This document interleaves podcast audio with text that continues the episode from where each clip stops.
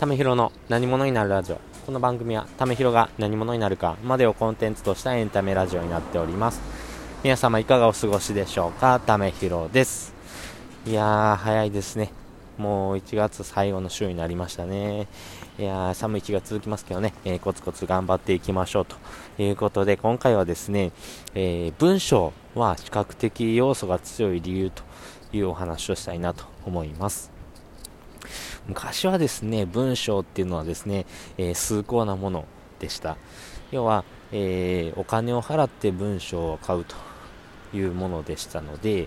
っぱ新聞とか雑誌とか、やっぱりその、えー、文章を取り扱う専門の人が、えー、働いて、それを届けてという形で文章にもお金が非常にかかってたと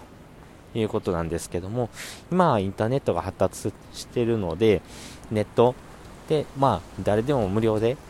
まあ、文章を届けることができるということです。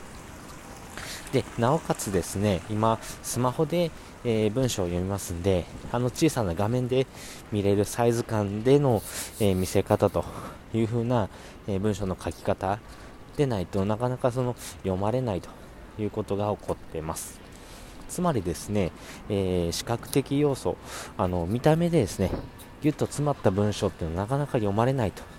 いうことです。やっぱりその小さな画面で見るように、やっぱり間を空ける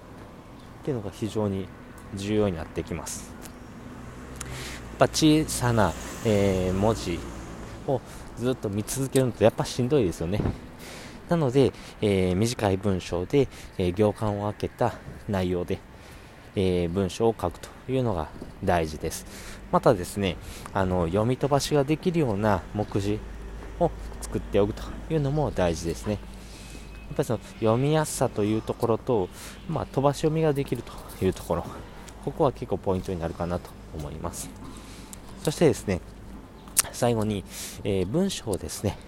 えー、より分かりやすく、誰でも理解できるような内容にしましょうというとこですね。ぱ1記事に対して1テーマというのがですね基本的な考え方になりますしよりですね多くの人に届けるためにはですね、えー、分かりやすさというのが重要になってきます。インフルエンサーの方でいろんな、えー、YouTube とかね、えー、文章とかで、え読まれてる人のタイトル中身っていうのは非常に分かりやすいです。むしろシンプルです。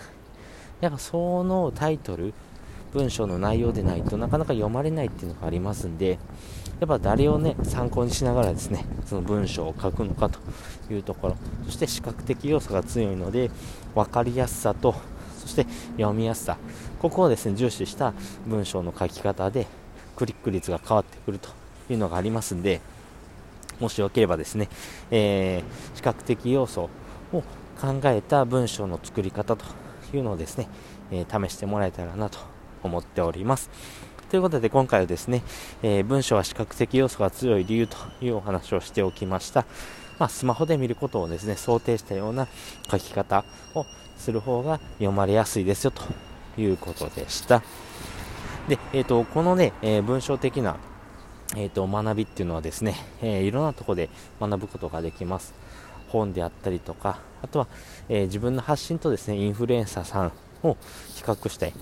あ、こういうような書き方とか、こんな言い回しをしてるんだなっていうとこもあります。またですね、ノートとか、あとはメルマガなんかでも学ぶことができます。